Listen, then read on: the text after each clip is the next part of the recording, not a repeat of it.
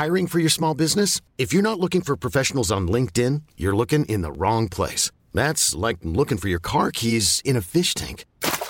LinkedIn helps you hire professionals you can't find anywhere else, even those who aren't actively searching for a new job but might be open to the perfect role. In a given month, over 70% of LinkedIn users don't even visit other leading job sites. So start looking in the right place. With LinkedIn, you can hire professionals like a professional. Post your free job on linkedin.com slash achieve today.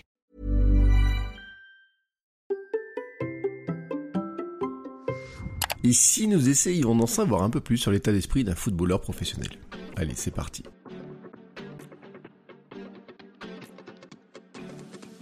Bonjour, bonjour, c'est Bertrand, bienvenue dans Kilomètre 42, le podcast dans lequel nous parlons de sport, de course à pied, de trail, mais aussi de remise en forme et de mouvement dans tous les sens.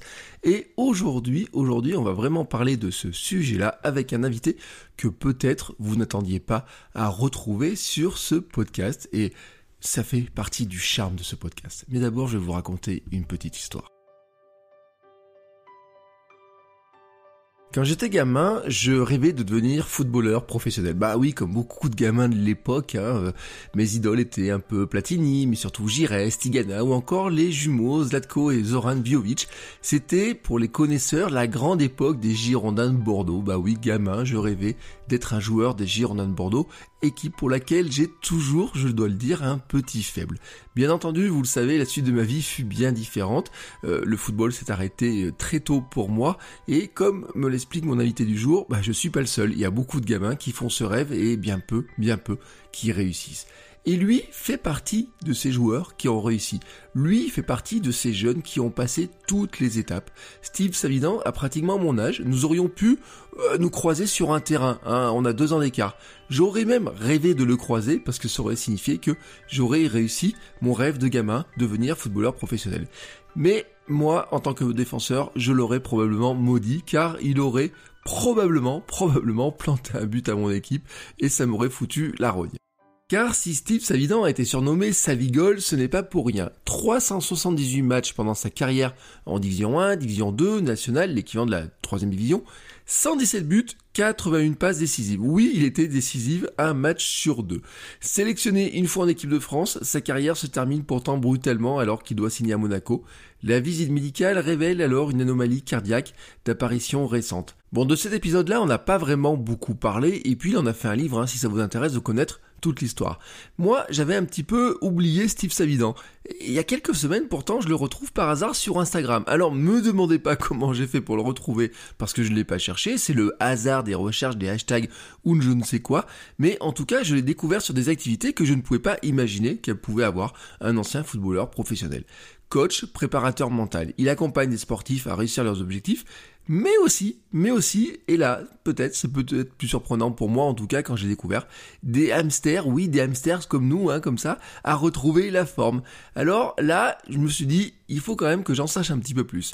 Je l'ai suivi sur Instagram, il me suit en retour, je l'invite à participer au podcast et en quelques minutes, quelques minutes plus tard, j'ai Steve Savidan au téléphone. Là, je dois vous le dire, j'étais parti marcher sur mes chemins tranquillement au soleil. Hein. Ce jour-là, je me rappelle bien, je marchais tranquillo. Et là, quand je vois mon téléphone où tout d'un coup il me dit bah appelle-moi, je dois le dire, le gamin que je suis qui rêvait de devenir footballeur professionnel n'en revient pas. Bah oui, il est toujours en moi. Et pourtant, telle est la magie du podcast. Voici maintenant, vous savez pourquoi vous allez écouter aujourd'hui Steve Salidan. Ensemble, nous avons discuté de son parcours de footballeur, du plaisir disparu dans le jeu, des difficultés inconnues de ce métier pour le grand public. Euh, oui, parce que finalement, hein, ça paraît être un sport, un métier qui paraît euh, tout flamboyant, mais on voit pas beaucoup de choses euh, des à côté qui sont très compliquées. On a aussi parlé de son approche de la préparation physique, de la préparation mentale, de ses tactiques et méthodes d'entraînement running qui sont euh, pas celles que vous trouvez ailleurs, mais parce que justement il a une approche de la vie du sport qui sont vraiment propres à lui. Et puis nous avons aussi parlé de comment atteindre nos objectifs, de comment progresser, de comment finalement il veut accompagner des gens, comment il est arrivé à ce métier-là et comment lui veut accompagner des gens dans leur nouvelle vie, dans leur changement de vie, quel type de gens il accompagne et qu'est-ce qu'il peut bien leur dire? Et vous allez voir que par certains aspects, on est assez proche hein, dans cette vision euh, finalement du mouvement, de retrouver le mouvement et de retrouver du sport. Bon, maintenant, avant de vous laisser avec Steve Savidan, je dois vous faire mes quelques rappels habituels, mais vous savez, c'est extrêmement important parce que c'est ce qui permet au podcast de se développer et donc à moi de poursuivre mon rêve de devenir sportif pro à ma manière, hein, de devenir champion du monde de mon monde. Vous pouvez bien entendu partager le podcast sur les réseaux sociaux et notamment sur Instagram ou Twitter avec le hashtag KM42podcast et puis vous pouvez aussi me taguer à Bertrand Soulier. Et d'ailleurs, si vous m'écoutez sur Spotify, vous pouvez partager directement en story l'épisode, hein. vous allez dans votre application Spotify, sur l'épisode, vous cliquez en haut là sur les trois petits points, en haut à droite, vous faites défiler, partager, partager en story Instagram, et hop, ça s'affiche. Hein, vous oubliez pas le hashtag et mon nom Albert Soulier, et puis en même temps, vous pouvez aussi euh, montrer où est-ce que vous courez, où est-ce que vous faites du sport, où est-ce que vous écoutez, et moi je repartage ça tout autour de moi, ça permet aussi hein, de, de, montrer comment on est tous heureux de courir et de bouger. Partagez aussi à vos amis, hein, le bouche à oreille dans le podcast est très très très très très important. Abonnez-les, abonnez-les, prenez leur téléphone, abonnez-les, dites dites-leur que ça peut leur être utile, qu'ils auront y trouvé des conseils et de la motivation. Je vous rappelle aussi que vous pouvez m'aider dans mon projet en finançant le podcast par le biais d'une plateforme qui s'appelle Patreon, c'est du financement participatif.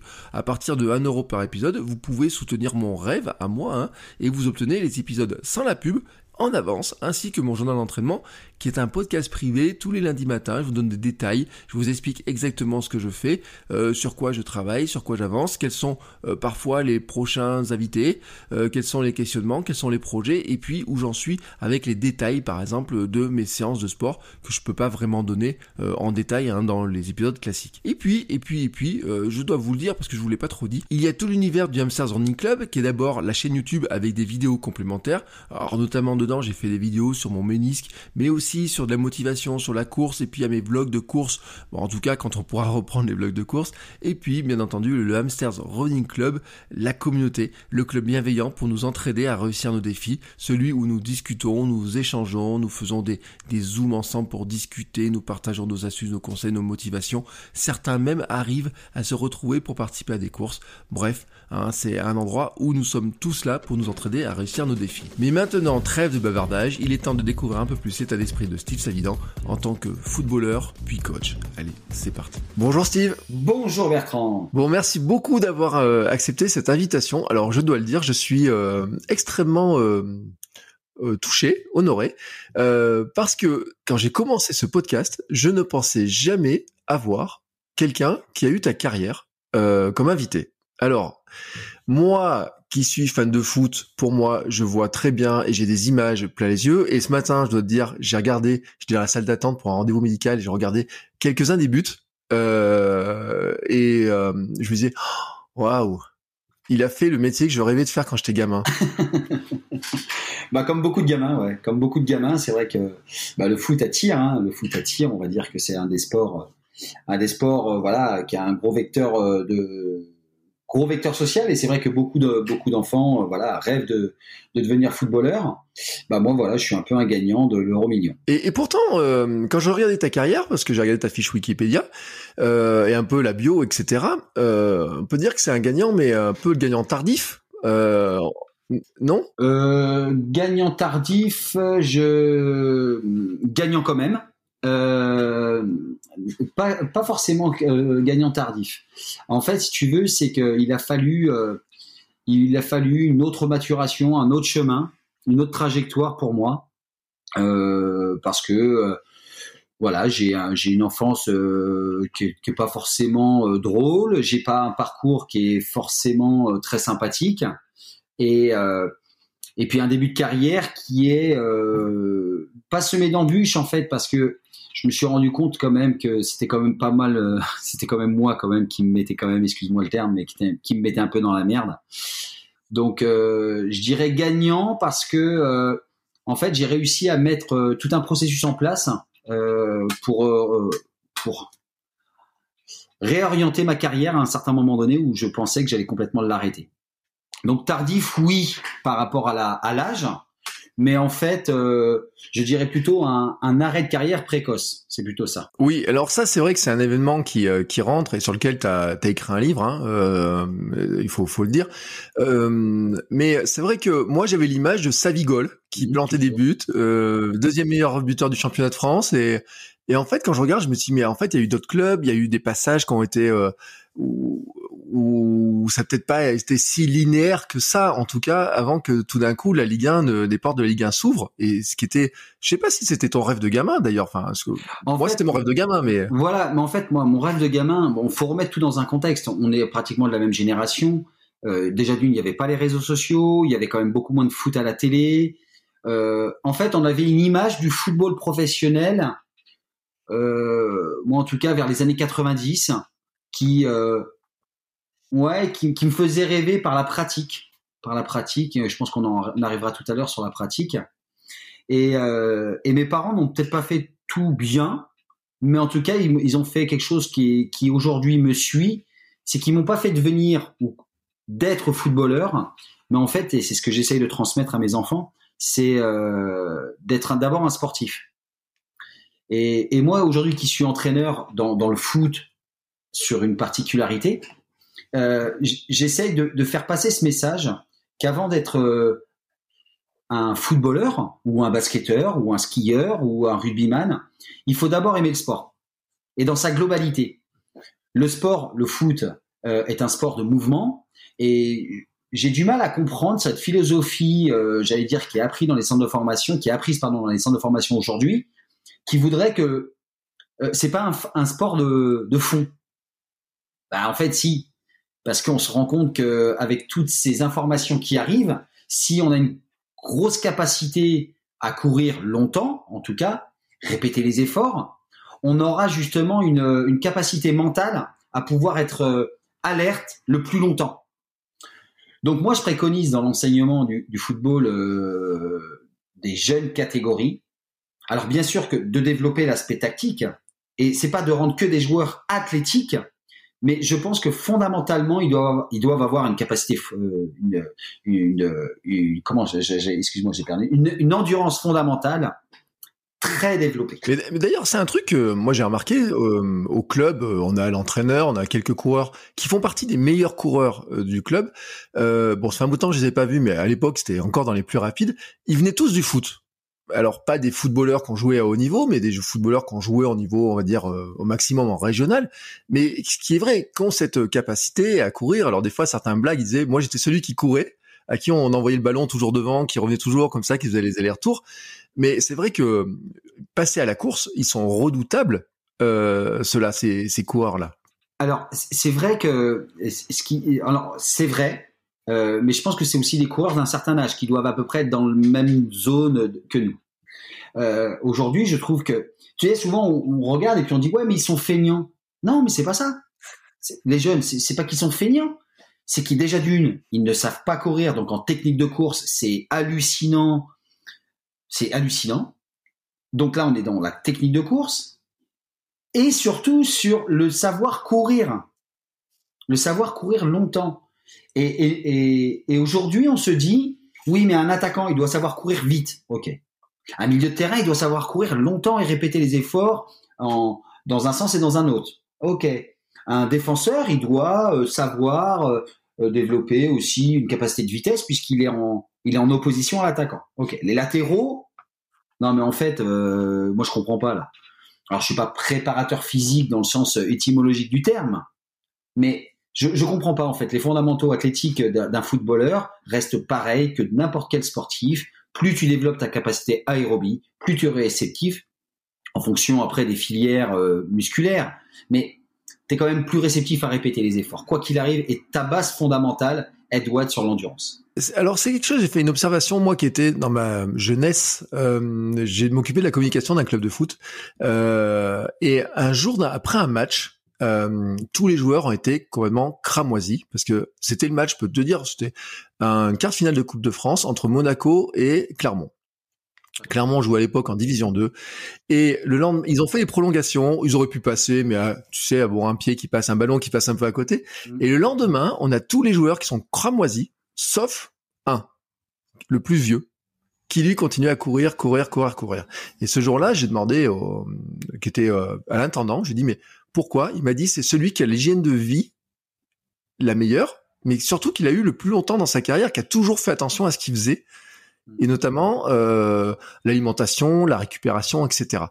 Et donc qui à la fin, euh, alors je sais plus quel âge il avait hein, maintenant, faisait partie, tu vois, avait toujours cette capacité à courir sans arrêt dans tout le match. Ouais. Alors, euh, l'hygiène de vie, c'est un, c'est quelque chose qui est, qui est, qui est très, très bizarre parce que je suis le contre-exemple. J'ai tout fait pour ne pas y arriver. C'est comme ça. Et, je pense qu'on est. Alors c'est même pas. Je pense. Je pense. Je, suis sûr qu'on est tous euh, inégaux devant euh, devant la génétique. Et euh, par contre, on est tous égaux aux capacités mentales. Et, euh, et moi, en fait, si tu veux, c'est que j'ai quand je dis j'ai tout fait, euh, tous les excès possibles et inimaginables, euh, hormis la drogue, euh, les drogues, je, le faisais. Alors au final, c'est des excès légaux, légaux, pardon.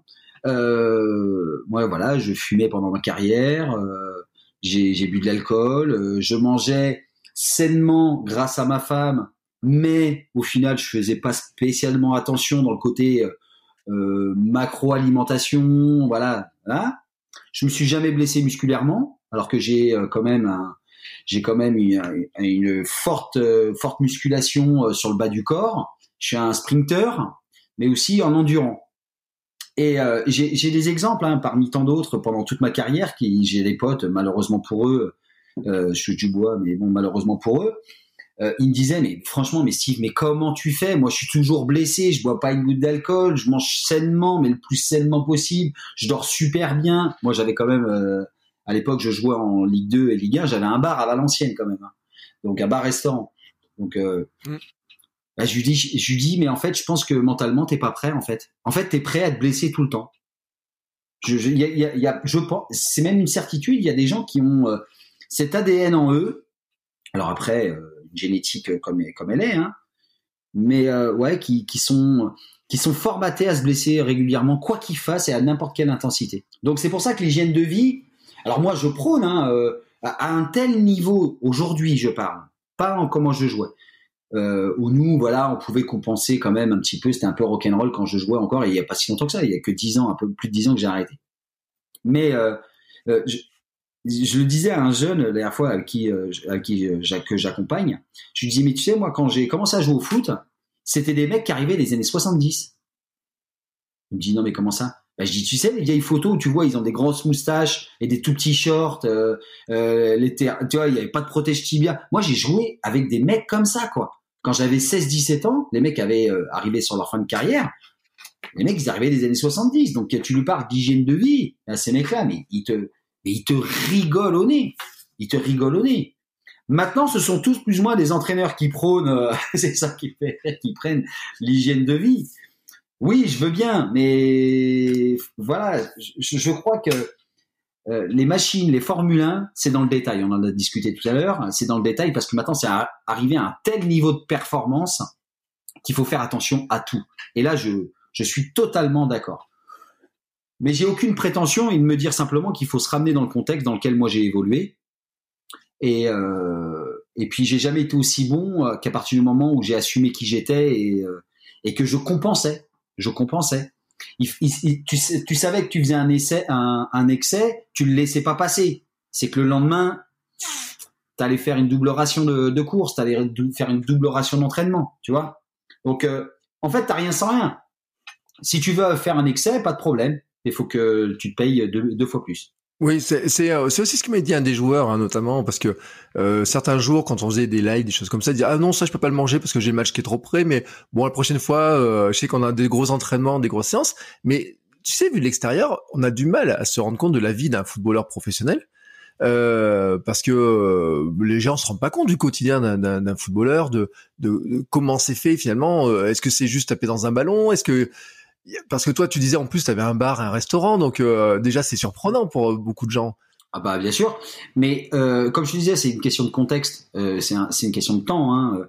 Aujourd'hui, le, les joueurs de football aujourd'hui, euh, c'est des, des, vrais athlètes, c'est des vrais athlètes. Mm. Euh, mentalement, ça commence à arriver, la préparation mentale, moi qui est un de mes domaines, ça commence à arriver tranquillement sur le football, alors que euh, j'accompagne plus de rugbyman aujourd'hui ou de triathlètes, euh, des, personnes qui font des Ironman, j'accompagne, j'accompagne des sportifs qui sont dans, le ski.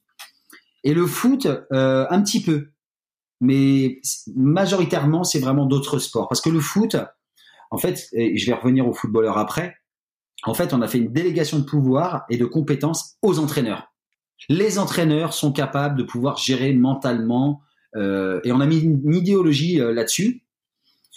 Et moins le rugby, parce que le rugby est plus anglo-saxon dans sa dans son approche. Donc c'est-à-dire qu'on fait des staffs avec des compétences diverses et associées. Le football, on a mis toutes les compétences sur l'entraîneur en disant c'est lui qui gère tout. Alors on a rajouté des préparateurs physiques, très bien. On a rajouté des préparateurs en, en nutrition. On a, on a rajouté des analystes vidéo. Mais on est tous unanimes. C'est que si on regarde tous un match de foot, on va regarder un gamin et puis on va tous se dire euh, non mais lui euh, c'est le meilleur. Mais en fait on va le regarder trois ans après, on va dire il avait tout, mais comment ça se fait qu'il n'est pas passé? Et on va tous être pareil. On va dire ouais mais c'est dans la tête. Euh, tu fais, on fait tous le même constat et euh, il n'y a pas de remédiation. Donc moi je trouve que c'est pour ça que je, je, prône la préparation mentale au niveau des entraîneurs déjà d'une pour qu'ils soient déjà avertis de ce qui se passe.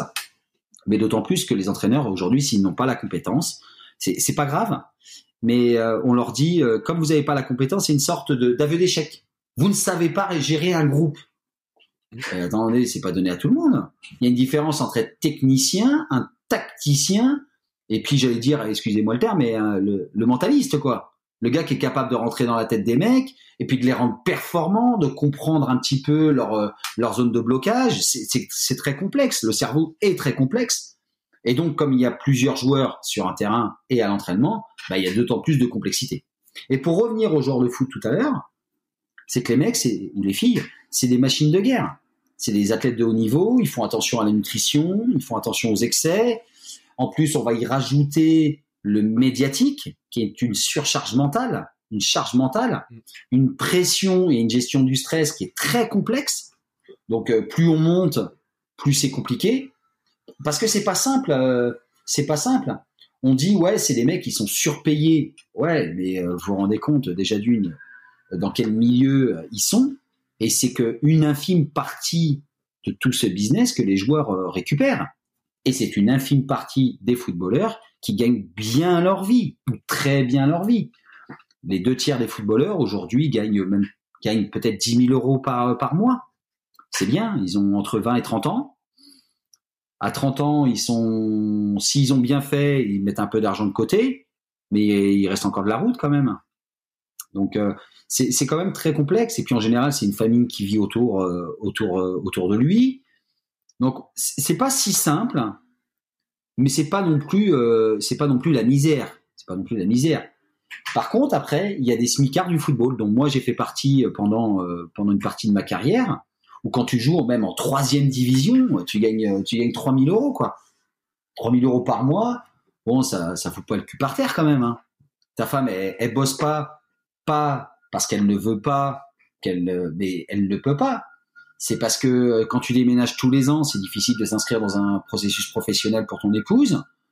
Et puis, euh, il y a d'autres choses à gérer. Il y a, tout un quotidien bah, que, le mec soit ou la fille soit, soit performant. Donc, c'est, comme une équipe. Hein. Ma femme, moi, c'est, euh, c'est pas que c'est mon adjoint, mais on, fait, on est une équipe, on est une équipe de deux et on est là pour réussir.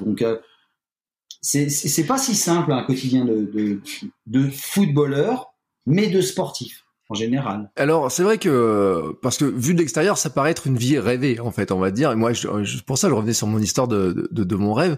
Euh, mais c'est vrai que quand on voit un peu leur quotidien, moi j'avais vu un peu parce que j'ai vu un peu les coulisses et, euh, et le, le, coup des smicards du football, là, comme tu disais, c'est vrai. Et puis ceux qui ont qui ont aussi des rêves brisés. J'ai vu une stat sur ton par rapport à sur ton compte Instagram, tu disais il y a 1 sur 20 000 gamins qui arrivent à passer les premiers caps du, c'est quoi, du centre de formation, de rentrer en centre de formation? Ouais, en fait, en fait, il y a des stades qui sont tombés et elles sont, euh, bah, elles sont à la hauteur aujourd'hui de la mondialisation. Hein. De toute façon, euh, le football n'est pas exempt et bien au contraire.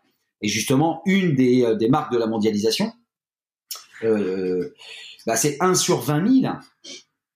Et sur ces 1 sur 20 000, il y en a 1 sur 3.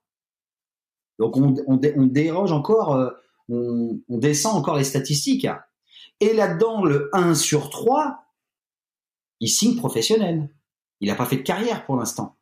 Donc on va encore enlever, on va descendre les stats. Moi, quand j'ai commencé la carrière moyenne d'un joueur professionnel, peu importe son niveau, hein, Ligue 1, Ligue 2, c'était entre 4 et 5 ans. C'est-à-dire qu'entre 4 et 5 ans, tu faisais, tu faisais une carrière. Aujourd'hui, c'est descendu à, à 2-3 ans. Donc, euh, c'est compliqué quand même. C'est quand même compliqué. Et, euh, et, et, et, le problème, c'est qu'il y a beaucoup, beaucoup, beaucoup, beaucoup, beaucoup de personnes qui veulent y aller. Alors, c'est pas le problème que tout le monde veut y aller, bien au contraire, il faut donner sa chance à tout le monde. Mais c'est complexe parce que euh, y a pas les, les clubs, c'est pas extensible. Bien au contraire, c'est que l'actualité nous prouve que ils veulent réduire les, les championnats en termes de, de quantité d'équipes.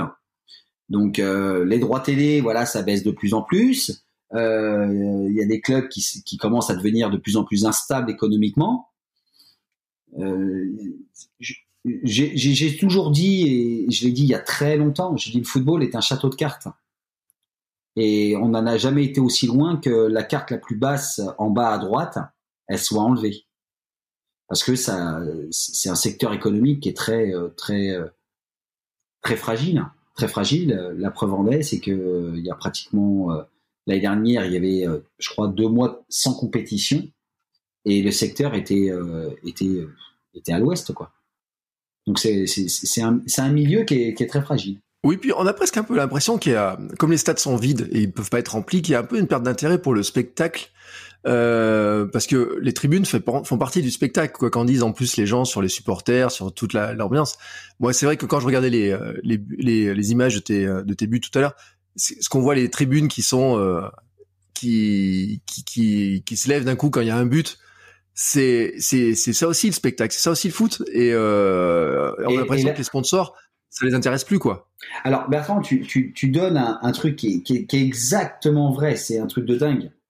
C'est que la France, en tout cas le football français, prendra le très bon virage quand il comprendra et il acceptera que c'est un spectacle. Voilà. Quand on considère que le football professionnel est un spectacle, aujourd'hui, c'est pas rock'n'roll d'aller voir un match de foot dans un stade. Mais on va dire qu'on a le droit d'y aller mais c'est pas rock'n'roll. Il y a rien. Moi, je, le dis honnêtement, je trouve plus sympathique d'aller voir un match en régional ou en départemental qu'aller voir un match en professionnel. Les stades, ils sont aseptisés comme c'est pas possible. Il n'y a pas de show. Euh, alors, l'extrême, c'est le, le, Super Bowl, euh, c'est la NBA. Ok, pas de problème. Mais nous, on n'arrive même pas à trouver une alternative à la française, une identité à la française. Alors c'est bien de faire des salons, c'est bien de dire que les ultras, ils sont pas à leur place, c'est bien de dire que vous, vous devez rester à votre place, mais il n'y a rien.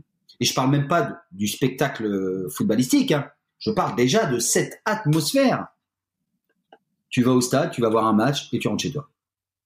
Voilà. Aujourd'hui, il y a 20 stades en France, je parle en Ligue 1, Ligue 2, allez, on va dire euh, une quarantaine de stades si t'es pas féru, si t'es pas supporter de cette équipe, parce que c'est ça aussi qu'il faut parler, c'est que la France n'est pas supporter dans l'âme, on n'est pas supporter, on va supporter quand ça gagne, mais bon, éventuellement, on n'a pas cette identité anglo-saxonne ou, euh, ou, latine, euh, euh, euh, génétiquement, on est, on est dans un club déjà. Génétiquement, on est dans un club et on va se marier avec sa femme ou avec son mari. Et puis même si elle est dans l'autre truc, jour de match, jour de derby, on se parle pas quoi. Mais ça, en France, c'est très très rare. Ou c'est régionalisé. Et en fait, où est-ce que c'est régionalisé? C'est dans tous ces bassins de population qui sont ultra populaires. Le nord de la France, avec les mines, qui ont une vraie histoire. On va dire que c'est à côté de Saint-Étienne, Lyon. Le sud de la France, parce que c'est assez latin. Mais le sud de la France, je parle du côté est. La Bretagne, parce que ça a une identité, on va dire, footballistique. Mais sinon, euh, le reste de la France est une platitude euh, extraordinaire. Tu vas au stade, tu prends pas de plaisir. Tu... Déjà, tu prends pas de plaisir à aller au stade parce qu'il n'y a rien qui est fait pour t'attirer et te garder et te donner quelque chose parce que tu as quand même acheté ta place. Donc il faut quand même, tu as acheté quelque chose, quand même un spectacle. Et c'est une place de spectacle. Euh, je, je, pense que le football professionnel a vraiment une réflexion à avoir là-dessus. Et le football amateur a une autre réflexion. C'est peut-être dans pardon, je dirais pas enlever ce côté compétitif, mais ramener en fait au cœur du de cette identité et de cette appartenance le je sais pas le, football en lui-même, c'est-à-dire que le côté convivialité donc peut-être réfléchir à d'autres championnats, ça se montre de plus en plus. Moi, à Bordeaux, je joue dans un championnat privé qui appartient même pas à la Fédé. Les règles, elles sont, elles sont celles du, championnat. Il y a une AG, c'est top. Personne ne monte, personne ne descend. Euh, alors bien sûr que les, on s'inscrit dans un championnat en début de saison, puis bah, il y a des fois, il y a des équipes qui sont meilleures que nous cette année, parce qu'elles ont mieux recruté mais on sait qu'on peut pas monter, donc on va se retrouver l'année prochaine. Et je trouve qu'il y a quelque chose à faire là-dessus, il y a quelque chose à réfléchir, parce que sinon ça va mourir. Il faut se rappeler que le football, comme perd 10, 10% euh, de ses licenciés tous les ans, d'accord? Euh, Il y a un désamour sur ces règles de football, football à 11 sur un grand terrain, alors que la plupart des, clubs amateurs ont déjà du mal à faire 11 euh, personnes à l'entraînement. Donc ça va être compliqué quand même les déplacements, tout. Euh, je sais pas, moi je trouve qu'il faut, euh, on est un peu archaïque quand même là-dessus. La digitalisation des clubs, t'en parlais tout à l'heure sur la communication, on est en retard. Moi, quand je fais l'audit des clubs, euh, quand j'en discute avec eux, ils te disent ouais, mais Internet c'est l'avenir. Pardon. Non, mais on est déjà au 4.0 presque. Donc, si t'as pas, si t'as pas un peu de réseaux sociaux au niveau de ton club, puis la, preuve en est, c'est qu'aujourd'hui, en période de Covid, euh, de, distanciation, il y a des clubs, je parle même de clubs professionnels au niveau des centres de formation, qui n'ont pas pris, euh, pas pris le, lead. Et ça devient très compliqué. Parce que l'appartenance, se sentir appartenir à quelque chose, ou à une entité, un groupe, une famille, est très puissant. Et quand tu te sens plus appartenir à quelque chose, et c'est ce qui arrive en ce moment, ce que tu disais tout à l'heure avec les stades, on se sent plus appartenir à, à un club, à un stade.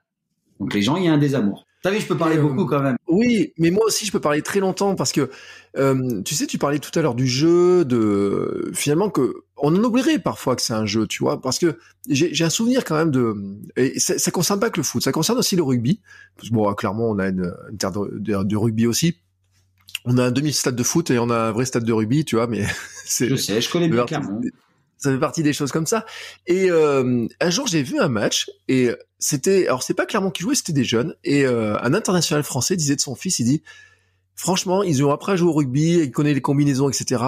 Mais ils n'ont pas appris à jouer. Bah, en fait, si tu veux, euh, tu sais pourquoi on est épaté par Neymar, par Messi, par tous ces grands, grands, grands joueurs. Zidane, même s'il n'a pas cette culture identitaire, mais euh, en fait, tu sais, les, Ibériques, quand ils apprennent à jouer au foot, en fait, il euh, n'y a pas de règles. Et en fait, il n'y a pas de circuit. C'est du petit foot. Euh, c'est en général en futsal. Déjà, ils apprennent le futsal avant d'apprendre le foot terrain, comme nous on apprend. Et ils apprennent à jouer.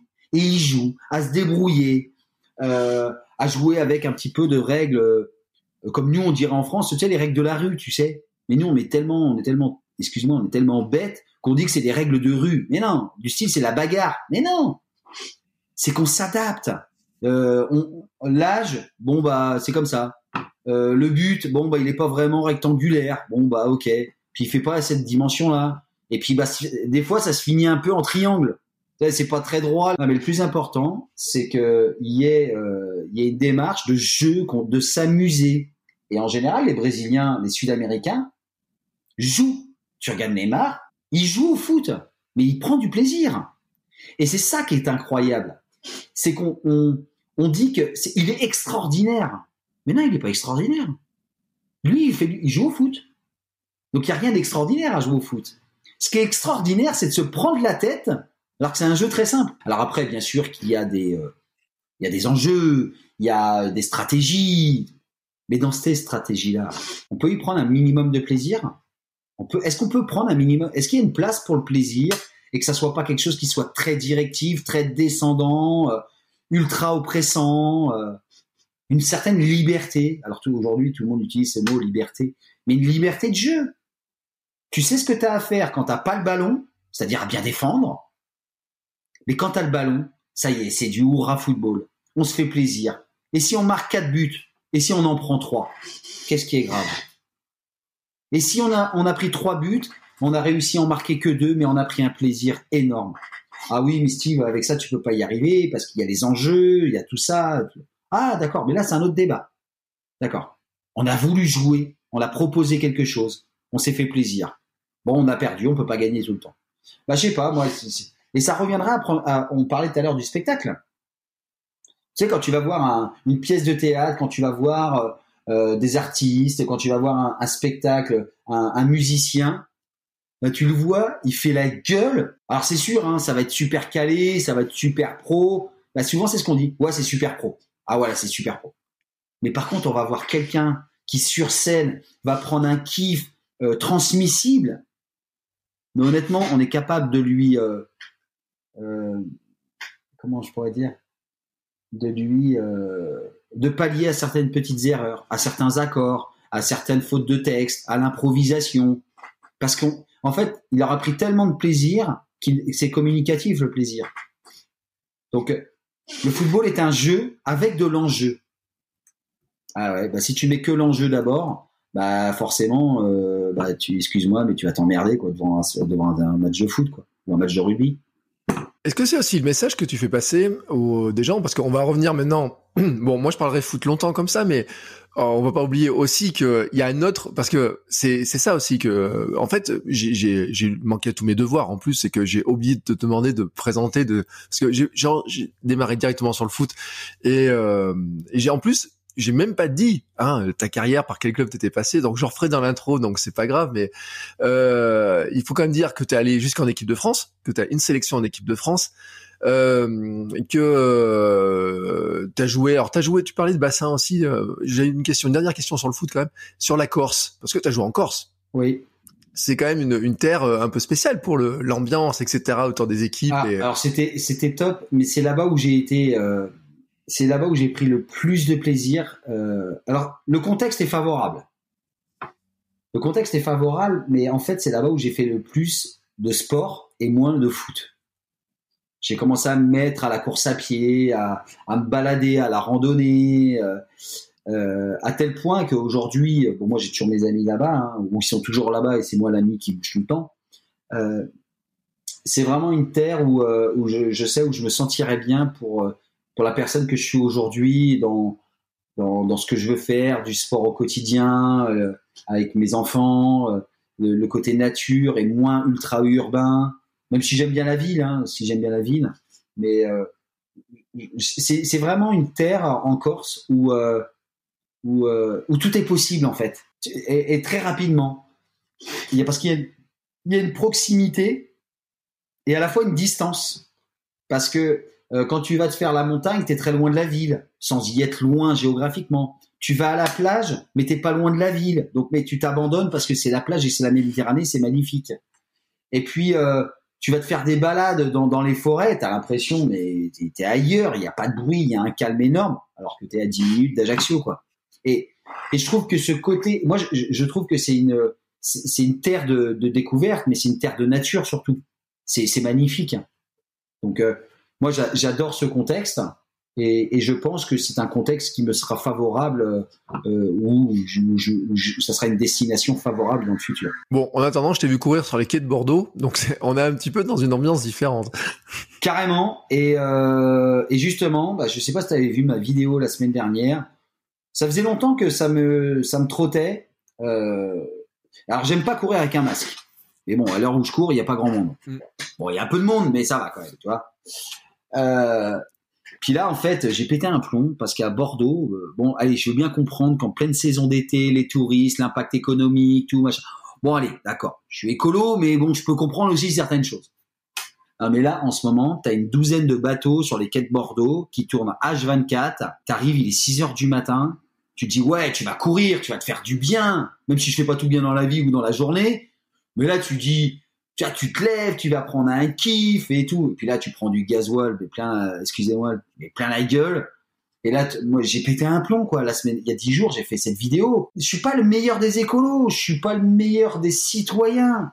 Mais là, je comprends pas, quoi. Alors, il y a plein de choses que je comprends pas, hein, ou que personne ne comprend pas. Mais là, je comprends pas le truc, là. Là, je comprends pas.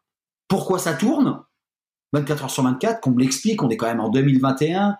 Je sais pas, on peut tirer une prise électrique et puis il y a personne à l'intérieur. En fait, ils sont là pour ne pas être ailleurs. Donc au final, je me rends dit aussi que s'ils sont pas là, bah, ils vont tourner ailleurs. Mais à un moment donné, voilà, je, donc je vais péter un plomb. Donc c'est vrai que moi, voilà, je suis urbain aujourd'hui.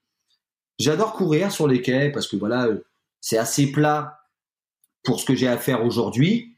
Euh, mais je sais que dès que je cherche un peu de relief, bon après c'est assez, c'est pas très loin de chez moi, euh, d'où j'habite, donc ça, va. Mais je sais que dès que je pourrais bouger, euh, j'ai envie de, j'ai envie un peu plus de dénivelé et je sais que vers Clermont, il y en a un petit peu quand même. Oui, on peut t'en trouver très très très facilement. Parce que c'est que la question que j'allais te, te, demander, c'est quoi maintenant ta pratique sportive en fait? Tu, tu, tu fais quoi comme sport? Tu as parlé de tu joues au foot en, en championnat euh, privé, mais autre à part ça. Alors en fait, si tu veux, c'est que euh, ma pratique sportive d'aujourd'hui, c'est une prise de conscience que j'ai eue il y a cinq ans déjà d'une, et ce qui m'a emmené en fait à faire mon métier d'aujourd'hui. Euh, donc mon métier d'aujourd'hui, c'est coach sportif et mental. Euh, et j'accompagne avec une certaine démarche, mais que je vais expliquer euh, suite à ça. C'est qu'en fait, il y a cinq ans, je me suis retrouvé à, à, partir en vacances avec mon épouse, et puis on arrive, et puis on voit des amis qu'on n'a pas vus depuis très longtemps. Et puis euh, je sens un, un, appel de Steve, mais un peu hésitant. J'étais de dos, tu, tu vois très bien l'image. Et un peu hésitant, elle répète une deuxième fois et je me retourne et elle me fait la vache. Et pas la vache, j'ai ressemble à une vache, quoique. Elle me dit non mais Steve, on dirait un rugbyman de dos. Et elle, c'est une femme de rugbyman, mon pote c'est un rugbyman. Et on savait pas qu'ils allaient être là en vacances euh, à ce moment-là. Euh, j'ai pourri les vacances de ma femme. J'ai dit non mais c'est pas possible, je me suis laissé aussi aller quand même, je m'en rendais pas compte. Et c'est pas elle que j'en voulais c'était plutôt à moi. Mais en fait, je m'en rendais compte. Euh, je me pèse tous les jours parce que ça, c'était une habitude dans le sport, euh, de sport, dans le foot. Je me rendais compte, mais je me rendais, je me, je pensais que c'était juste du poids. Je pensais pas que c'était de la forme. et là, j'ai associé le poids et la forme. et mauvais délire. Donc là, j'ai pourri le reste des vacances, bah, le début du reste des vacances de ma, de ma femme. Et puis bah, j'ai dit, bah, c'est bon, j'y retourne. Et quand je dis j'y retourne, c'est ce que ça amène à ma à ce que je propose aujourd'hui. C'est une autre approche du sport et surtout du bien-être. C'est que j'ai 42 ans, j'adore bouffer, j'adore boire du vin, voilà, je m'octroie quand même encore certains excès, euh, mais j'adore faire du sport. Et comment c'est possible d'associer les deux? Puisque soit on est extrémiste dans un sens, ou soit dans l'autre. C'est-à-dire qu'on fait tous les excès, mais on peut pas faire de sport. Puis à la fois, on fait, et je le dis, on fait beaucoup de sport, mais on s'octroie plus de plaisir ou d'excès. Alors, on trouve d'autres plaisirs, bien sûr, mm. qui sont un peu transformables. Donc, j'ai modélisé un, j'ai modélisé un programme et qui euh, fonctionne très bien depuis le début de l'année, et j'en suis super content. Mais en tout cas, pas moi, mais en tout cas les personnes que j'accompagne, à qui je propose c'est que déjà d'une, je ne suis pas culpabilisant en termes de nutrition, je ne suis pas frustrant en termes de plaisir. Simplement, c'est que, bah, simplement, mais c'est déjà assez fort, c'est que je m'applique à donner un coup de pied au cul aux gens. En disant, moi, je le fais, je me l'applique, c'est possible aussi pour vous, tout en gardant, et je dis bien, donc c'est en fait, c'est tout en gardant votre notion de bien-être, plaisir mental. Je veux pas vous changer fondamentalement, je veux juste créer un petit changement, une routine, une habitude. Presque, et je vais même dire presque, en, euh, en, disant, je fais du sport, j'ai le droit de le faire. Ou, comme je le fais, faut que je fasse du sport. C'est un petit peu, tu vois, c'est un peu, euh, un petit peu dans ces deux sens. Et puis euh, de se dire que, alors moi, je, je, honnêtement, pas un jugement, hein, c'est une approche. Donc toutes les approches sont bonnes n'y a pas de souci. Ça dépend de la personne qui la reçoit ou qui la donne. C'est, je m'occupe des gens que personne ne veut s'occuper.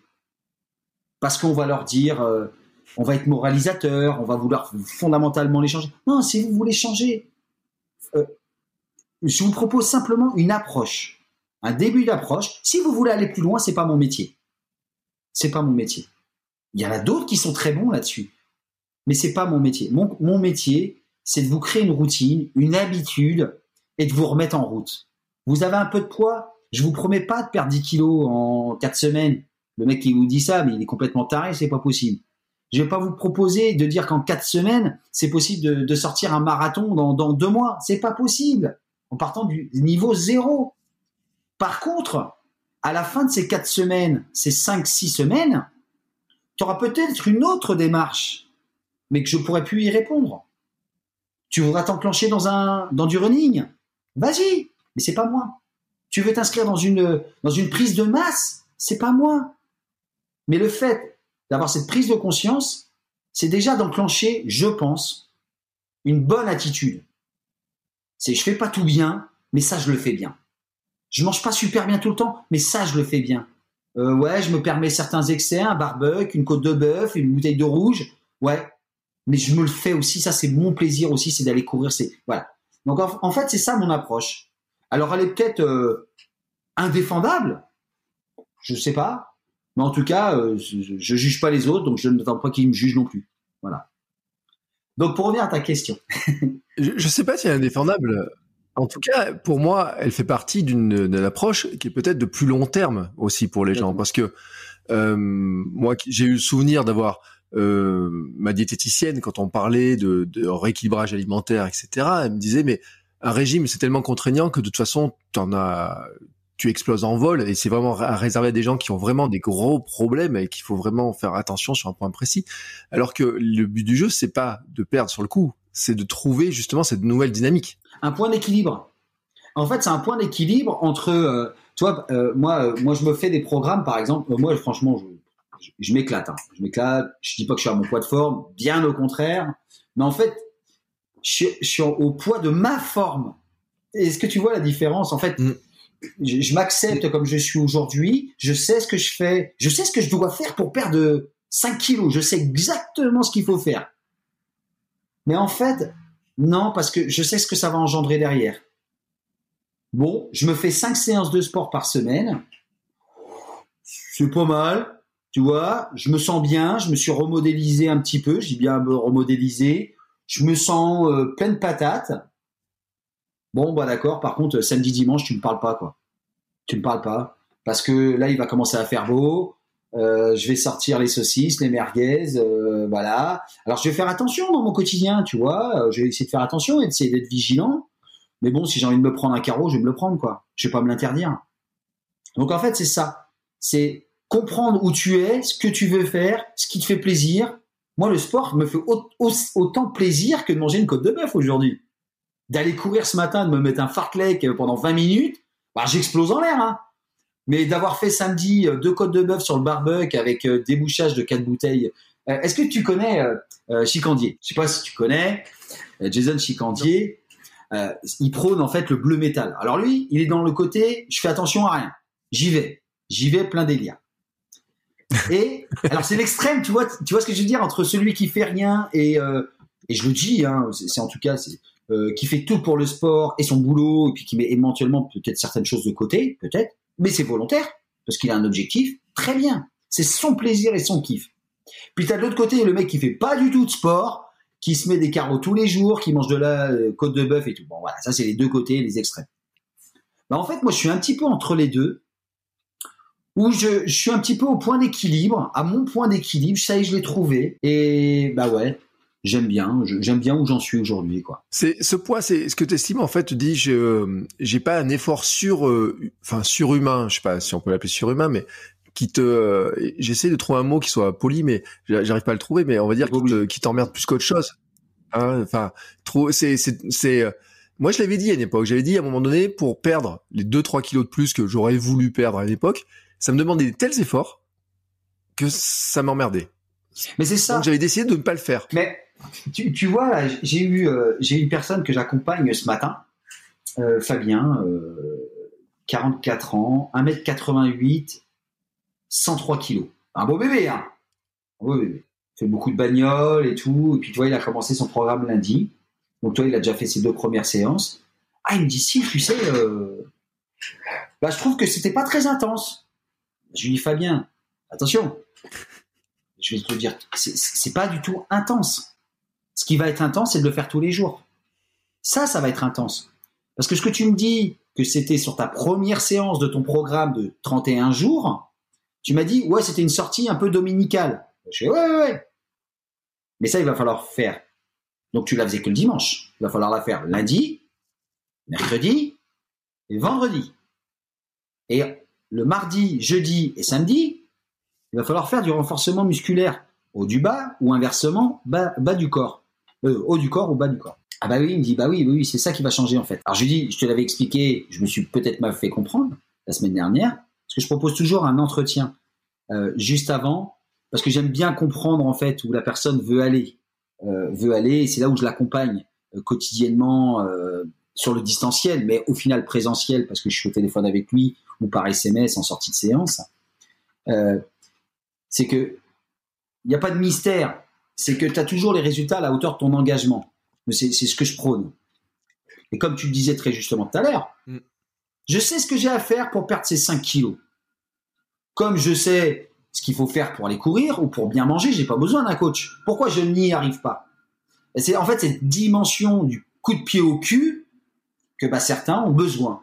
Alors quand je dis certains, c'est pas euh, les euh, comment je pourrais dire, tu sais les culpabiliser, c'est-à-dire vous n'y arrivez pas, vous n'êtes pas capable. Non, bien au contraire. C'est pas du tout ça. C'est que hier j'ai fait une vidéo en disant euh, bah, vous êtes perdu avec toutes ces méthodes, ces tutos, ces outils, ces applications, mais en fait qui marchent pas. Mais c'est pas parce que, en fait, c'est qu'elles vous correspondent pas. Tout simplement. Vous n'avez pas trouvé la méthode qui vous correspond. Donc, moi je rentre dans une niche, et je dis, hein, alors pas dans la niche, dans une niche, euh, en disant bah vous ne l'avez pas trouvé parce qu'en fait euh, vous avez mal vous avez mal cherché mais dans le sens euh, mal cherché parce qu'on vous propose et ça c'est quand même assez global c'est qu'on vous propose quand même quelque chose qui est assez commun c'est que vous n'avez pas. Envie d'avoir les contraintes en faisant du sport. Mais les contraintes euh, pas de temps hein, les contraintes de plaisir ce que vous voulez conserver tout ça. Force est de constater que les personnes, sans leur dire ou leur interdire quelque chose, alors je les conseille en termes de nutrition, mais en s'appliquant déjà pendant quatre semaines un rythme quotidien de sport, je te le dis déjà, sans rien changer dans ta vie alimentaire, tu baisses, tu perds. Par contre, après, et c'est là où je te disais, si tu veux aller plus loin dans la perte de poids, si tu veux dans la prise de masse, si tu veux aller sur un foncier beaucoup plus haut, c'est un autre programme, c'est totalement différent. Où là, on va associer un peu plus de contraintes, parce que c'est obligatoire. Mais comme là, on n'est pas dans la performance, la seule performance, c'est déjà de commencer et de finir. C'est déjà ça. La performance de chrono, de durée, de distance, c'est pas pareil. Là, faut aller plus loin. Donc, euh, bon voilà, moi je, je te dis, moi ce poids d'équilibre, ce point d'équilibre, pardon, j'allais dire ce poids, mais ce point d'équilibre, il est sur la notion de plaisir, autant sur ton quotidien, donc euh, ce que tu as un peu l'habitude de faire, ce qui te fait plaisir, en ayant une vigilance, et puis surtout euh, le plaisir de faire du sport, de se mettre en mouvement, parce que c'est ça le plus important. Les gens vont te dire, ouais, mais moi je le tiens pendant une semaine. Ah oui, ok, d'accord.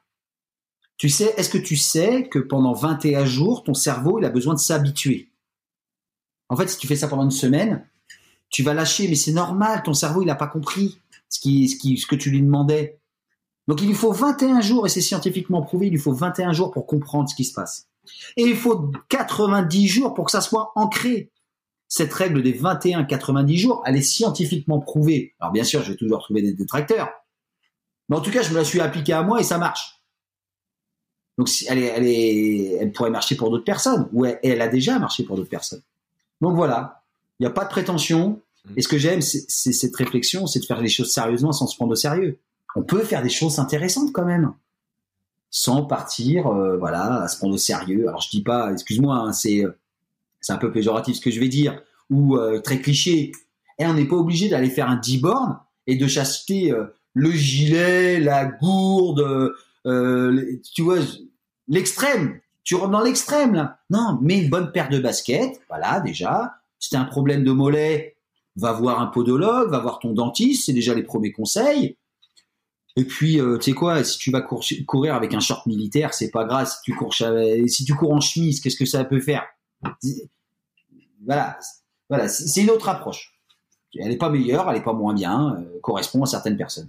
Et elle me correspond à moi déjà, parce que pour être convaincant, il faut être convaincu. Mais euh, j'avais un peu la question, tu sais, le, le, truc qui dit, mais oui, mais toi, c'était facile pour toi, parce que toi, tu as été footballeur professionnel, tu as toujours fait du sport, c'était facile de, bien sûr. de dire, je fais du sport tous les jours. Mais oui, et c'est ça qui est très intéressant, parce que le, le, le corps a une mémoire. Exactement. Et hier, j'ai posté un truc sur un fartlek que je me suis fait cette semaine. En fait, j'ai un programme sur cinq jours, je me suis fait mon programme, et je te dis honnêtement, je me fais mon programme, voilà. Je me fais mes programmes, en fait, c'est du testing pour les futurs programmes que je vais proposer, en fait. Donc, je suis un peu taré quand même. Mais je trouve que c'est intéressant de les tester à un cran. Toi, par exemple, là, j'étais sur un running à 15 km heure. C'est quand même pas mal pour un mec de 42 ans et qui fait des excès dans la vie. C'est quand même pas mal, tu vois. Pas mal. Alors après, ce qui est intéressant de savoir, c'est combien de temps. Mais quoi? Tu te fais un running comme ça de 40 minutes. La question. Ouais, 40, 45 minutes à 15 km heure, c'est pas mal, tu vois. Tu, tu dis, ouais, c'est cool. Et ça, c'est que le vendredi.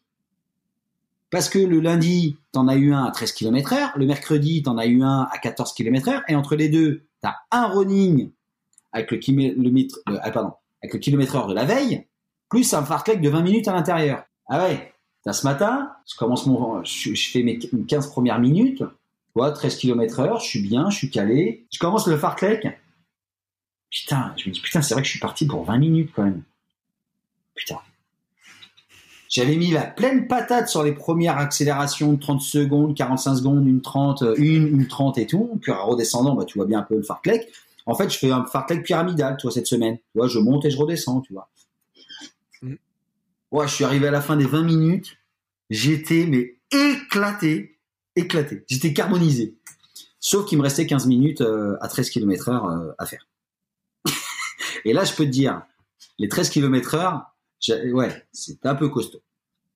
Mais je sais que demain, en fait, comme j'ai mon objectif déjà de tester, parce que mon objectif c'est pas la, santé bien-être. Là aujourd'hui, c'est le testing de mes programmes. Donc c'est mon objectif, faut que j'y aille. Et le fait que il faut que j'y aille, je suis pas fataliste. Je sais pourquoi je le fais. Et euh, je sais que demain matin déjà c'est 14 km heure quoi. Waouh. Et donc là je suis sur un running euh, fondamentale, continue, mais je dis, aïe, je vais avoir mon cardio fondamental avec mon, mon fartlek à l'intérieur. Eh ben ouais, j'ai hâte. J'ai hâte. Donc oui, aujourd'hui, je fais du running parce que parce que c'est c'est quelque chose qui, qui m'intéresse, euh, qui m'intéresse en fait, c'est c'est plus de se retrouver tout seul. Voilà, c'est de se retrouver tout seul. Euh, je suis très collectif dans ma vie, mais euh, là, j'aime bien me la mettre tout seul, quoi. J'y vais, quoi. Je, je suis avec mes AirPods. Euh, j'ai envie de lire un livre, qui est un pléonasme, mais tu vois, j'ai envie d'écouter un livre, bah, je vais le faire. J'ai envie d'écouter de la musique à fond, n'importe quel type de musique. J'y vais. En général, quand je sais que j'ai une grosse séance, je vais pas lire un livre. ça va pas être la sortie de médicale c'est que je vais mettre une grosse session de rock ou de d'électro de fou et puis moi, ouais, je suis, je suis taré parce qu'en plus, euh, je suis, euh, je suis très souriant quand je cours. je suis très souriant, je suis très souriant et très poli. Pas sur la fin, pas sur les 5 10 dernières minutes, là, faut pas me parler. Mais euh, je suis très souriant, je suis très agréable à tel point que des fois je tiens le regard en disant non mais je viens de vous dire bonjour quoi, on vient de se croiser, on s'est croisé deux fois ce matin, ça fait deux fois que je dis bonjour. Je sais pas, il y a un problème. Quoi. Donc, voilà quoi. Moi je suis sur la prise de plaisir. J'aime bien, j'aime bien l'attitude que, ça donne en fait la course à pied. Et puis surtout, c'est que c'est un, c'est un sport qui est complètement libre. C'est libre. Tu, peux partir, euh, tu pars en fait pour 40 minutes et puis euh, en fonction du planning que tu as, mais tu, peux t'arrêter au bout de 30 minutes si tu as, pris un kiff de fou parce que tu vois quelque chose qui t'a émerveillé. Et puis tu n'en as peut-être pas assez au bout de 45 minutes, bah, tu te rajoutes 15 minutes et puis, euh, voilà. C'est un sport quand même qui est très libre si on parle de liberté, le running en fait partie. Oui, alors que j'allais dire en plus c'est marrant parce que c'est totalement l'opposé du foot. Enfin, j'ai envie de dire où euh, le foot il y a un temps, il y a, y a des limites, il y a tout un tout un cadre et qui pourtant donne une extrême liberté quand tu es à l'intérieur du cadre. Alors, c'est. Ah, la parole là, tu vois, c'est... là, c'est maintenant, c'est le préparateur mental qui va te parler. Parce que si tu attends que quelqu'un te dise, euh, ou en tout cas que je te dise, ouais, il faut sortir de sa zone de confort, ouais, ça, prendre du recul, non, non, bah, en fait, je suis pas trop cette personne-là, moi, en coaching. Euh, j'aime bien la zone dans laquelle je suis. Je préfère parler d'agrandir ma zone de confort. Je suis bien dans ma vie, moi, aujourd'hui, moi. Mmh. J'ai pas besoin d'en sortir. Qu'est-ce que j'ai à abandonner aujourd'hui? J'ai des choses, j'ai des choses à modifier, à améliorer. Moi, sortir de ma zone de confort, euh, quelqu'un qui vient en face de moi et qui me dit ouais, faudrait peut-être que tu sortes de ta zone de confort. Je fais ben pourquoi? Pourquoi? Ma zone, elle est bien. Ma femme, mes enfants, euh, mes amis, euh, ma vie professionnelle, tout. Je fais en sorte. Ben, je préfère agrandir ma zone de confort et bien dans ma zone de confort. Par contre, là où je peux comprendre sortir de sa zone de confort, c'est là où on, on est vraiment dans, dans un burn-out, tu vois, complet là. Tu vois, où là je peux le comprendre. Faut changer de vie. Mm. Donc on abandonne tout ce qu'on a fait à faire avant. On y fait même, on un deuil et on en sort. On change, on recrée une zone. J'aime bien moi euh, agrandir sa zone de confort. Moi j'aime bien. Ça veut dire qu'on a une, pleine conscience de ce qu'on fait, bien ou pas bien. Hein. Des fois, euh, c'est assez euh, c'est des allers-retours. Mais agrandir sa zone de confort, c'est quelque chose qui me, va bien et c'est quelque chose que je défends euh, dans, mon quotidien. Dans mon quotidien, renforcer mes liens euh, amicaux, sociaux, euh, même avec des étrangers dans l'absolu. Hein, mais voilà, j'aime la vie que j'ai, que je me procure, ma vie passée. j'essaye de l'améliorer, j'essaye des fois de la stabiliser, hein, parce que on parle toujours d'améliorer, mais euh, des fois c'est bien aussi de stabiliser. Et puis euh, c'est pas facile quoi la vie quoi. Donc se recréer tout le temps des zones de confort, ça à un moment donné c'est fatigant quoi. Moi les mecs qui me disent ça, euh, je dis ouais, tu te fais chier quoi en fait tout le temps quoi. Parce franchement tu t'emmerdes tout le temps. Bah change, bah, vas-y, vas-y, fais ton truc quoi. Va-t'en. Je fais plus à partir du moment où le mec il dit ouais, je veux changer de zone de confort, tu fais plus partie de cette zone. Donc ça sert plus à rien qu'on se parle, quoi. Tu, déjà, notre conversation euh, ne fait plus partie de ta future zone de confort. Donc, bah, salut, quoi. Là, des fois, un fouteux, ça va loin. Hein. je vais dire euh, pas tous les fouteux. Non, mais c'est sûr. Mais eh, les gens seraient surpris par savoir ce qu'il y a dans, la tête d'un fouteux. Euh, c'est toujours euh, amusant de parce que les gens ont toujours des idées fausses de toute façon sur sur le monde parce qu'on les connaît pas. Et puis, comme c'est pour ça que je te disais, on idéalise aussi la carrière du footballeur. On voit plein de choses. Et puis, quand on rentre un peu dans les dans les coulisses, c'est toujours intéressant de voir comment ça se passe. Mais sur la partie euh, mentale, tu vois, c'est un, point qui est intéressant. Tu disais, euh, tu as la partie coaching sportif et coaching mental. Euh, justement, tu vois, cette, cette, cette personne-là, tu disais tout à l'heure, tu es en coaching, etc. Mentalement, est-ce que tu vas lui donner des, des, des, points, des astuces, tu vois, des, pour passer cette difficulté de se dire maintenant, il va falloir que je fasse du sport tous les jours? Est-ce que est-ce qu'il y a des, des, des, petits conseils, tu vois, des gens qui écoutent ça, qui se demandent comment Bien faire? sûr. En fait, ce qui, se passe dans la préparation mentale, il y a plusieurs, il y a deux grandes approches. En fait, il y a deux grandes approches. Donc, je ne vais pas me faire que des amis, mais ça fait un an et demi que je me fais pas que des amis. J'ai l'habitude et il n'y a pas de souci. En fait, euh, la préparation mentale a été euh, euh, monopolisée par la psychologie du sport. Voilà, c'est comme ça, c'est un fait. Depuis des décennies, ça a été, ça a été monopolisé. À juste titre, parce qu'il n'y avait rien qui était en parallèle. Aujourd'hui, maîtriser la préparation mentale ou les outils de la préparation mentale sans avoir fait un cursus universitaire, mais en ayant une expérience de sportif de haut niveau, en ayant appris les bases de la préparation mentale ou en tout cas la structuration des mécanismes, je pense que ça a autant de légitimité que quelqu'un qui a fait un cursus de trois ans à Clermont-Ferrand euh, ou à Lille, parce que c'est les deux grosses écoles de psychologie du sport en préparation mentale en tout cas historique. Je, connais un peu mon histoire. et, là-dedans, c'est que je pense que c'est pas deux choses qui sont opposables, c'est deux choses qui peuvent être différentes, mais les deux sont respectables. Parce qu'un sportif, il a peut-être pas besoin des deux choses en même temps.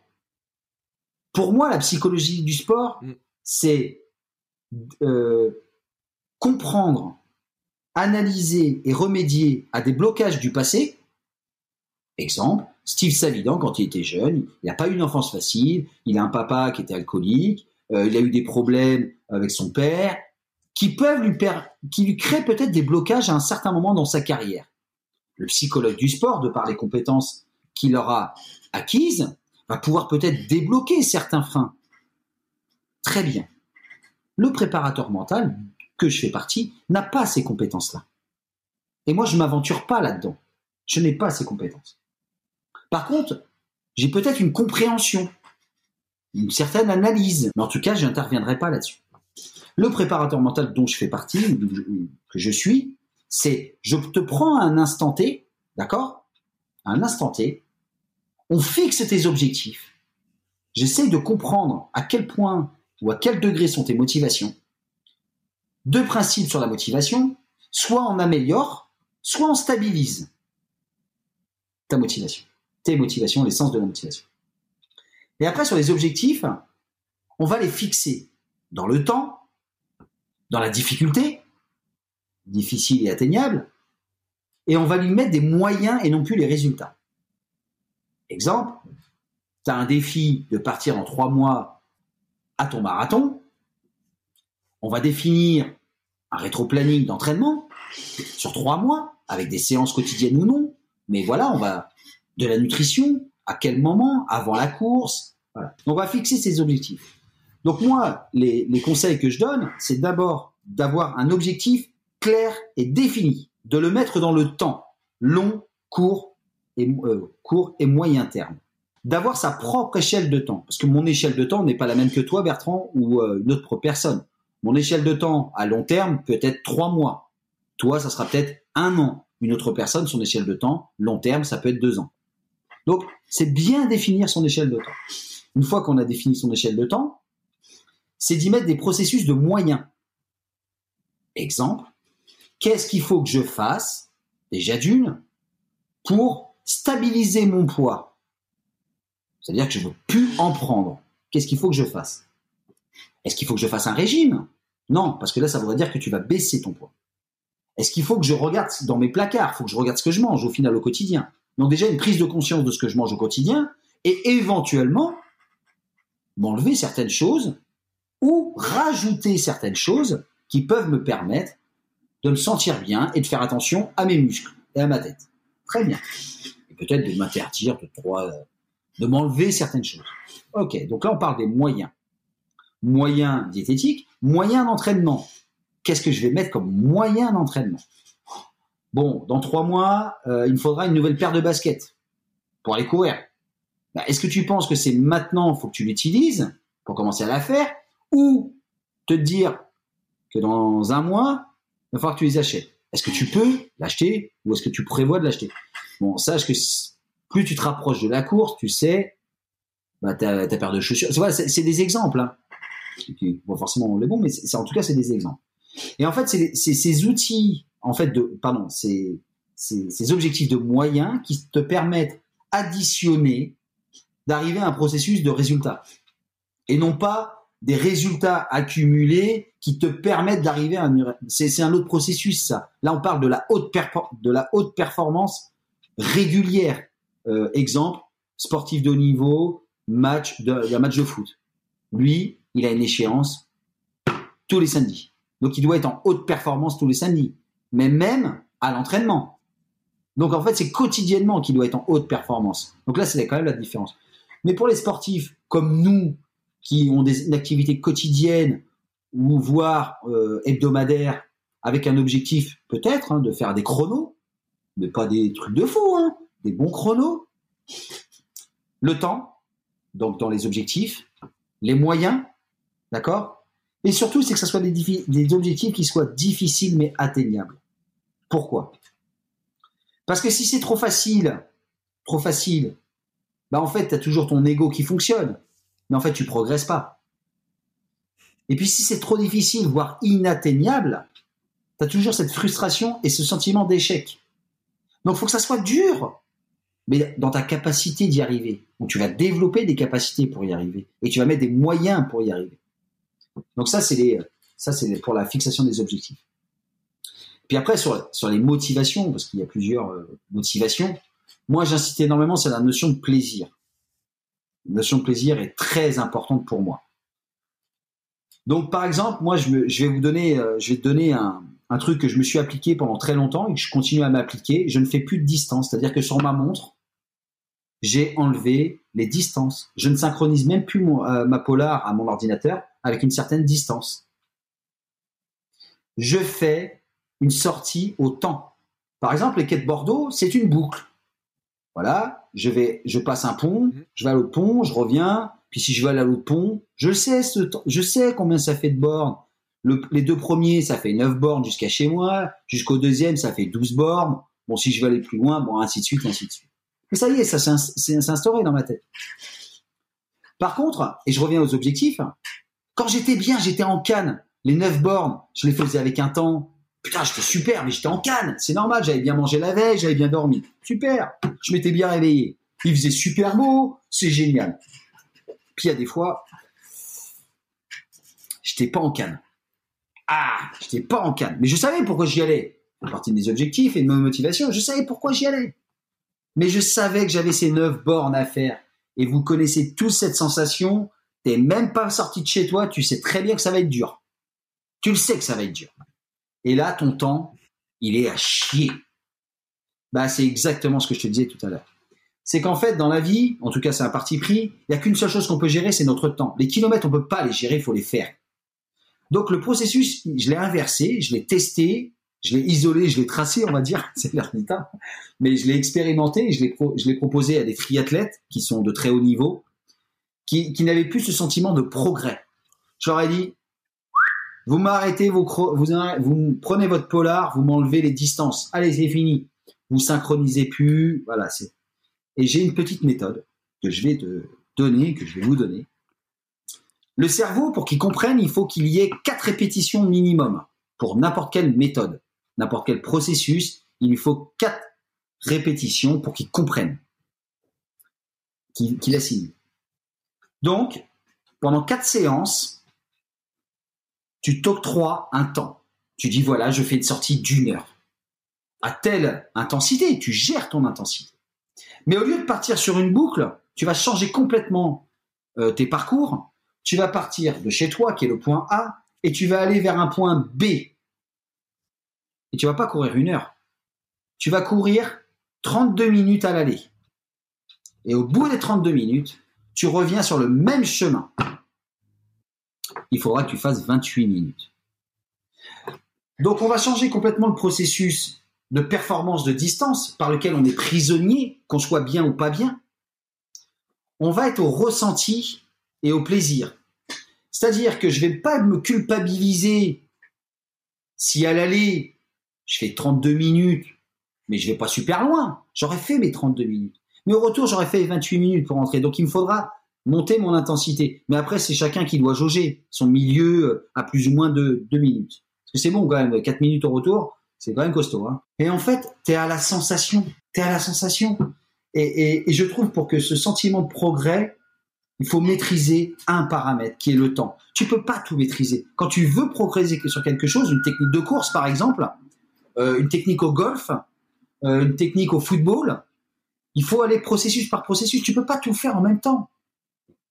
Une, performance de kilos, de kilomètres, c'est une autre performance. C'est un marathon. Tu sais que tu dois faire une distance.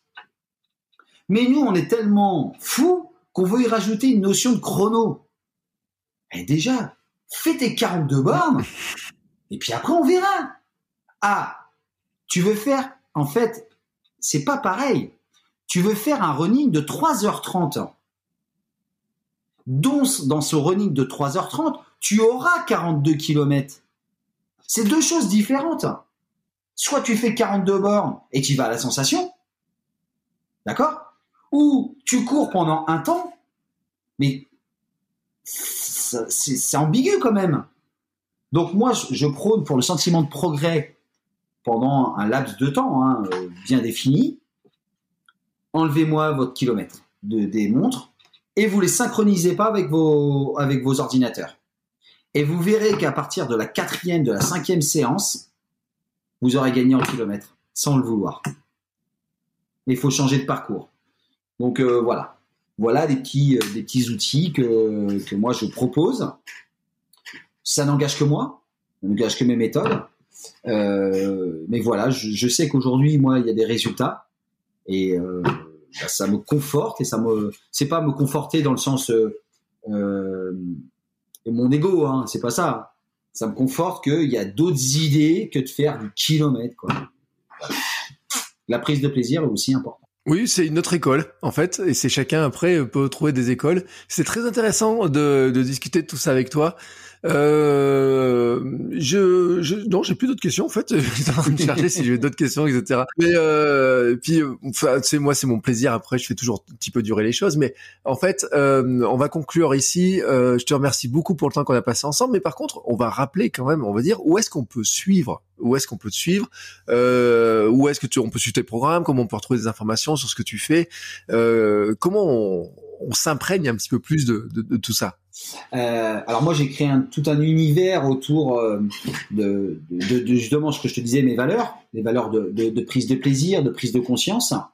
Euh, bah déjà d'une sur les réseaux sociaux, donc Steve Savidan ou Savidan Steve, donc sur Facebook, Instagram, LinkedIn, Twitter, TikTok, voilà.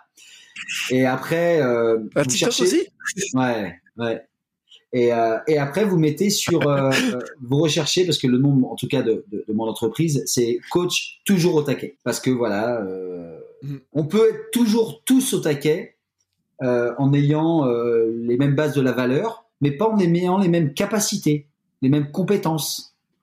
Voilà. Ça, c'est au golf que j'ai appris ça. C'est qu'en fait, on peut avoir, on peut partir à quatre avec quatre niveaux différents. Au golf, l'un ne peut pas finir sans l'autre. Mm. Même si l'un est meilleur et pas l'autre. Tu joues avec Tiger Wood, il peut pas finir avant toi. Il a commencé la partie avec toi, il finit avec toi. Bah, c'est ça aussi la prise de plaisir. C'est qu'on peut faire une petite sortie dominicale avec ses enfants, avec euh, son conjoint ou sa conjointe, avec des amis qui n'ont peut-être pas le même niveau, mais ils prennent du plaisir. Souvent, ce qu'on dit quand il y a des amis, quand on sait qu'on a un peu runner, non mais je veux pas aller avec toi, tu cours trop vite, ou tu cours trop longtemps. Mais quelle prétention on aurait à dire, non, je cours avec toi, mais c'est prétentieux aussi de dire ça. C'est-à-dire que je me mets. Non, mais par contre, si on le prépare en lui disant, euh, bon bah voilà, euh, euh, si ça te dit de courir, moi je suis à ta disposition, on court ensemble, voilà, on se fait plaisir. Sans parler de performance. Et puis on court avec lui. Puis bah si on si on s'arrête de courir et puis simplement on discute, bon bah voilà, on fait une balade avec un pote quoi. Est-ce que est-ce que ça peut être si hallucinant simplement de faire une activité comme ça? Par contre, quand on est parti à tout seul à se la mettre, c'est un autre challenge. Là, tu as un challenge, tu es tout seul avec toi-même, tu sais pourquoi tu y vas, tu as bien identifié tes objectifs, tes mécanismes, et puis tu y vas, tu y vas pour te la coller. Donc voilà, c'est deux choses différentes, mais dans les deux, on peut y prendre du plaisir. Eh ben, merci beaucoup euh, pour cette euh, philosophie. Tu conclus parfaitement cet épisode. Euh, je te remercie beaucoup pour les conseils. Je mettrai de toute façon tous les liens dans les notes de l'épisode parce que j'ai regardé un petit peu partout. J'avais juste loupé le TikTok. J'avoue, j'ai loupé le TikTok.